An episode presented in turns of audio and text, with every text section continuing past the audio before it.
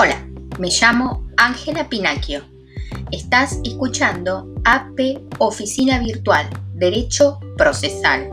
Hoy es 15 de mayo de 2021. Mi mail es especialista en procesos. Los datos de contacto los tienes en el canal de Spotify, te puedes comunicar conmigo y dejarme tus preguntas, tus inquietudes, tus comentarios y quedo a disposición. Muchísimas gracias por tu atención y hoy comenzamos un nuevo programa.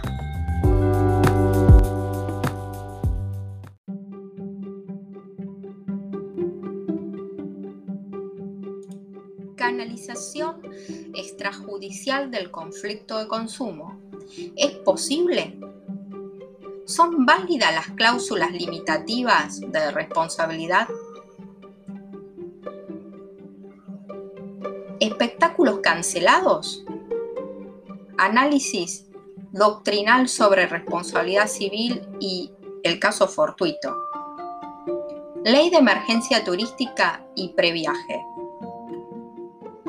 normativas desde el 2016 hasta el presente y en este presente en el contexto de la pandemia. Algunos sitios de procedencia de las fuentes de datos. Ventanilla única, argentina.gov.ar, consumoprotegido.gov.ar, Sistema Nacional de Arbitraje de Consumo, www.argentina.gov.ar, barra producción barra defensa del consumidor. Hubo un incremento en la cantidad total de reclamos entre 2019 a 2020 de un 128%.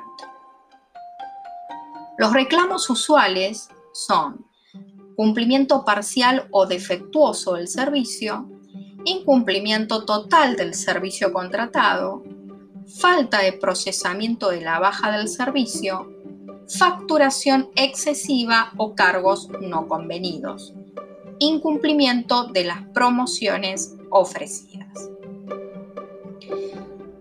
En áreas diferentes, servicios en el área de comunicaciones, seguros y financieros, rodados, electrodomésticos y artefactos del hogar, textil calzado y marroquinería avanzamos con nuevos temas. Sí, no debe cobrarse un abono extra cuando el consumidor lo que está pidiendo es la baja del servicio. Exposición de un tema de naturaleza procesal y práctico tendrá lugar el 31 de mayo en el Colegio Público de Abogados de la Capital Federal. Por mi parte, quien les habla, expondrá justamente este tema. Y las normativas aplicables a estos casos son la ley número 24240, la ley número 27265, eh, que sumó el artículo 10 cuater a la ley número 24240, es decir, la ley 27265 modificó la ley de defensa del consumidor incorporando este artículo 10 cuata. Otra normativa es la ley número 2697 y desde el 1 de agosto del 2015 el Código Civil y Comercial vigente entre nosotros. Entonces, respecto de normativas em, dictadas por la Secretaría de Comercio, tenemos resoluciones como ser la resolución número 236 de 2021, la resolución número 616 de 2020, la resolución número 316 de 2018 y la resolución número 271 eh, del 2020. El objetivo de las normativas es simplificar la gestión de los trámites y brindar facilidades al consumidor. Si ustedes visitan por ahí páginas web de empresas que ofrecen bienes y servicios, busquen y deberían encontrar el botón de arrepentimiento en el homepage. Es obligatorio. Las vías alternativas de resolución de conflictos son negociación, mediación y arbitraje.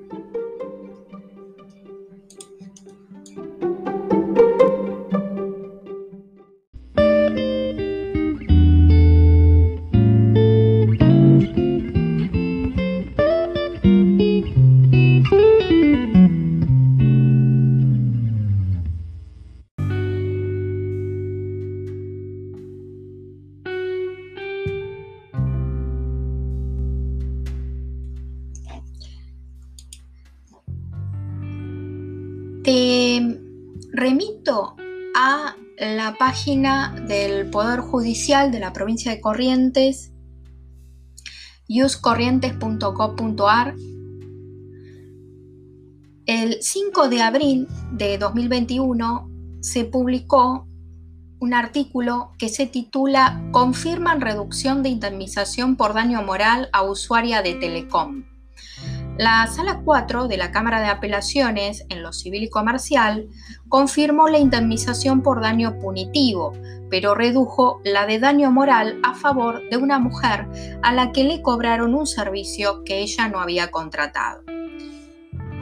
El Superior Tribunal de Justicia de la provincia de Corrientes confirmó esa decisión. Te cuento un poco. El Superior Tribunal de Justicia de la provincia de Corrientes, eh, mediante una sentencia número 28 de este año, declaró inadmisible un recurso que había interpuesto una usuaria que llegó a esa instancia vía apelación contra la sentencia de la Sala 4 de la Cámara de Apelaciones en lo civil y comercial de la provincia de Corrientes.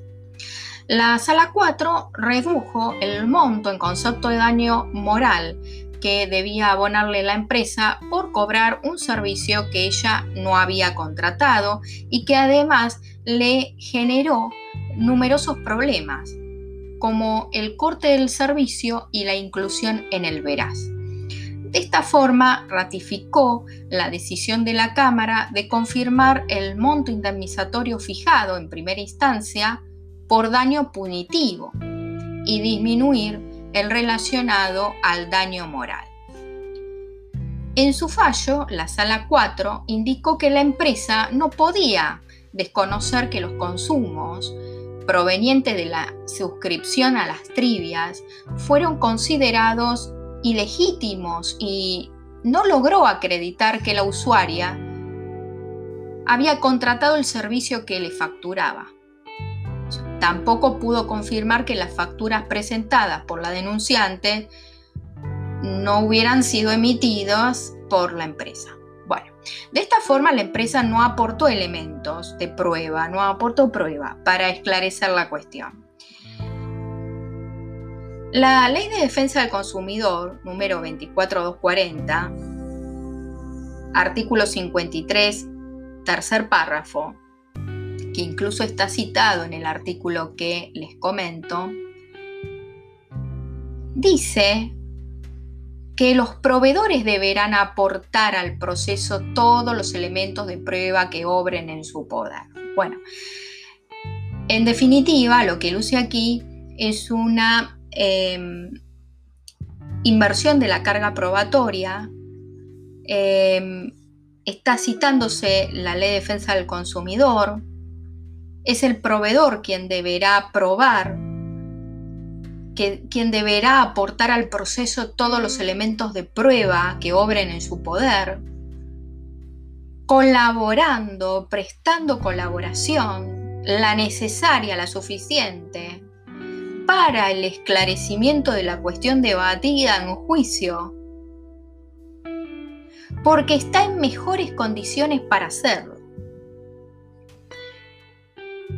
Esto no es nuevo, también se aplica en materia de despido discriminatorio, es eh, la llamada teoría de las cargas probatorias dinámicas.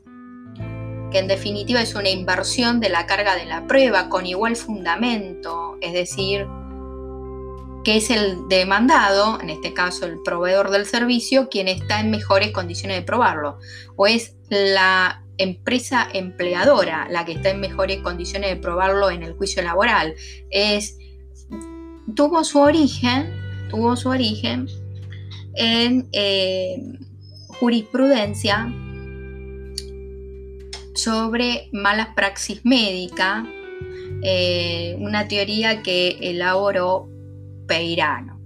Bueno, en este caso estamos hablando no de mala praxis médica, no estamos hablando de, fallos laborales, sino de el tema defensa del consumidor.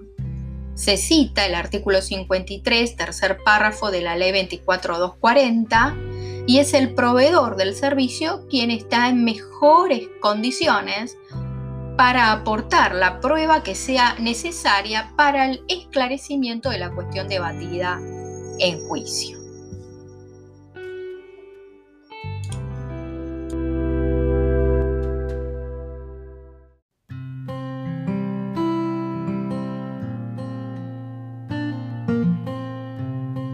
Eso es todo por esta transmisión y quedo a tu disposición. Gracias por estar ahí y me puedes escribir a la siguiente cuenta de correo especialista en procesos gmail.com.